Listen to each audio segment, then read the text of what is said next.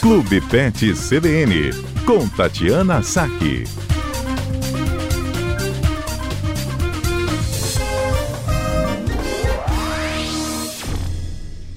Doutora Tati, tudo bem? Boa tarde, Mário. Tudo bem? Graças a Deus, tudo bem, a senhora? Boa tarde aos ouvintes. Doutora Tati, quem tem cachorrinho fica tão feliz quando chega em casa e o cachorrinho vai nos receber com o rabinho abanando e lambendo. Ele lambe nossa mão, nossa canela, enfim. Quando é maior, claro, ele avança assim, lambe até o rosto. É um gesto de carinho? Ou isso é um hábito dos cães? Enfim, porque a gente se sente beijado, acariciado pelo cachorrinho. Sem dúvida, é uma demonstração de afeto. É? Né? é sem dúvida. E eles, na verdade, quando eles lambem, né, eles demonstram afeto, eles muitas vezes também lambem para chamar atenção, hum. e, e alguns lambem como um sinal de, de paz. Então, as lambidas, elas acabam tendo alguns significados, né, mas ela é... Ela é... Ih, caiu nosso contato com a doutora Tati, daqui a pouquinho ela volta ao vivo aqui no CBN Cotidiano, falando sobre essa relação com os nossos animaizinhos domésticos. Gente, olha só, já tá aí, doutora Tati, de novo? Oi, doutora, Oi. tá me ouvindo? Ah, tá, desculpe, falhou a ligação. Agora que a gente voltou a ouvir a senhora. Mas então é sempre um sinal, quase sempre, um sinal de afeto ou de paz? Foi isso que a senhora falou?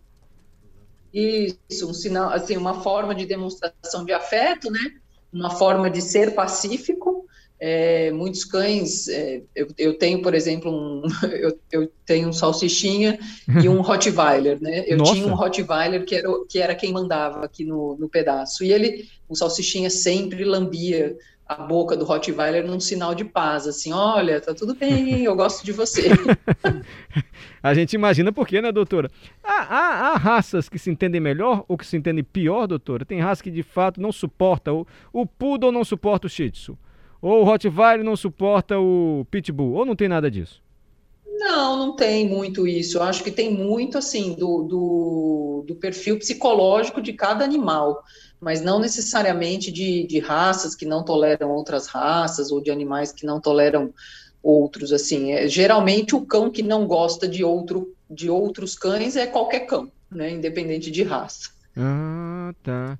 Mas tem isso? Tem cachorro que não gosta de outros cachorros? Os cachorros são mais sociáveis? Tem, sem dúvida, sem dúvida, tem bastante. Tem cachorro que eu falo que pensa quase que é uma pessoa, né? Então eles não gostam muito de socializar contra os cães. Mas é uma coisa que a gente tem que, que fazer desde cedo, né? A socialização dos cães com outros cães ou com outras realidades é uma coisa que a gente faz desde o início da vida do animal ali para evitar problemas comportamentais no, no futuro, né? Possíveis problemas de comportamento. Doutora Tati, é fácil para quem quiser adotar um cachorrinho hoje aqui na Grande Vitória? Um cachorro já adulto? Olha, Mário, assim, o que mais a gente tem, o que mais a gente vê nos grupos de veterinários, nos grupos, nas ONGs, é, às vezes até as pessoas que, que, que, trabalham com proteção animal meio que, que por conta própria, são animais para adoção.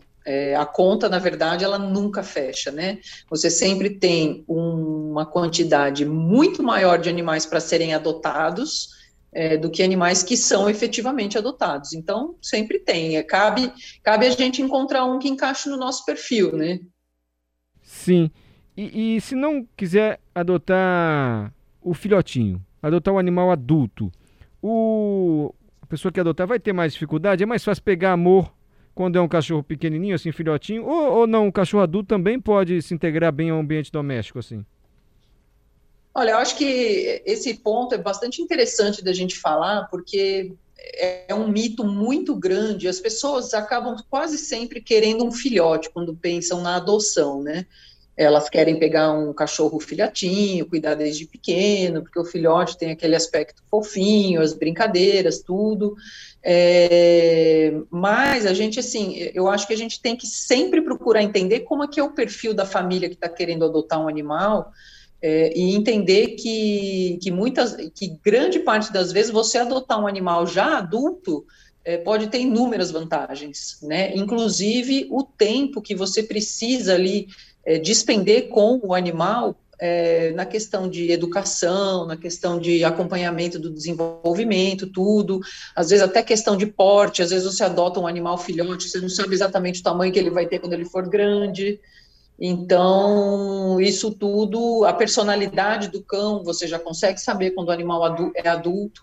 Então, eu vejo muitas pessoas que adotam animais é, já adultos e que ficam muito, muito felizes e satisfeitas. Entendi. E é fácil encontrar animal para adoção? Quem quiser adotar, está vindo, ouvindo o CBN cotidiano agora, é porque às vezes é caro também comprar um cachorrinho de raça e a adoção você faz um benefício para o animal, né, para a família também. É, é, onde que a gente acha, doutora? Olha, existem várias ONGs trabalhando é, na Grande Vitória, várias mesmo, assim. É, uma das mais conhecidas, a gente sabe, é a Patinhas, é, são as Patinhas Carentes, né? Mas tem ao Alfanato, tem é, Adote um Pet, tem, né, tem várias, tem várias entidades que que, que tem animais disponíveis para adoção, muitas vezes tem pessoas também que encontram, às vezes, um animal na rua e não pode ficar com ele, coloca esse animal para adoção.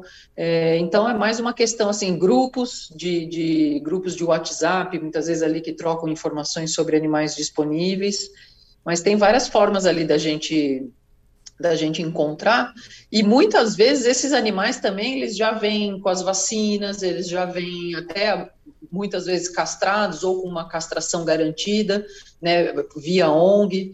Então, eu acho que a adoção de animal adulto é uma coisa que a gente sempre precisa levar em consideração, porque traz muitas alegrias para gente. Tem ouvinte querendo falar com a senhora, né, Lucas?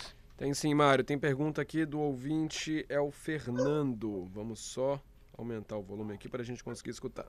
Por favor, doutora veterinária, gostaria de saber sobre coleira de adestramento uma coleirinha que coloca no cão para ele não latir, né? Ela dá um disparo eletrônico e o cachorro não late. Tadinho, isso é crueldade com o animal ou isso é algo aceitável, doutora? Olha, eu não tenho, eu não tenho muita experiência com essa parte de adestramento, né? Não é, não é uma coisa que o veterinário lida no, no dia a dia. Eu sei que essa coleira existe, e ela emite, ela, é uma, ela tem um dispositivo que fica em contato ali com o pescoço do cachorro, e quando ele late, ela emite uma vibração. É... E assim, mas eu não conheço, não conheço ninguém que já tenha usado para me relatar se foi eficaz ou não, e também não sei o que dizem aí o, a, o pessoal que trabalha com comportamento canino, é, se é adequado ou não, assim, se, se é, se de alguma maneira isso pode trazer algum prejuízo para o animal, mas eu acredito que não. Eu acredito que não, não tenha problema, não. Eu, inclusive, já pensei em usar em um dos meus cães aqui, porque eu tenho um vira-lata que ele é terrível, ele não pode ver nada passando no quintal, é, que ele late assim enlouquecidamente. até a senhora um passa por teste. isso. Doutora Tatiana, obrigado. Até a próxima quarta-feira aqui no CBN Cotidiano. Até a próxima, Mário. Tchau. Essa foi a doutora Tatisaki. Tatisaki. Tatisaki. Tatisaki. Ela tem ascendência oriental? Não. Não? É que é italiano? Pro, talvez, tem Deve dois ser. Cs, né? S-A-C-C-H-I. Por que a gente não perguntou pra ela também, né? Vamos tirar essa. É. Doutora Tati, se a senhora estiver ouvindo, manda mensagem. A senhora tem ascendência italiana? Criminosos. Eu tô aqui. Ah, tá aí. A ah. senhora tem ascendência italiana ou oriental? Italiana. Ah. CCHI é, é italiano. Ai, tá bom, doutora. Tchau. Até a próxima quarta. Até a próxima.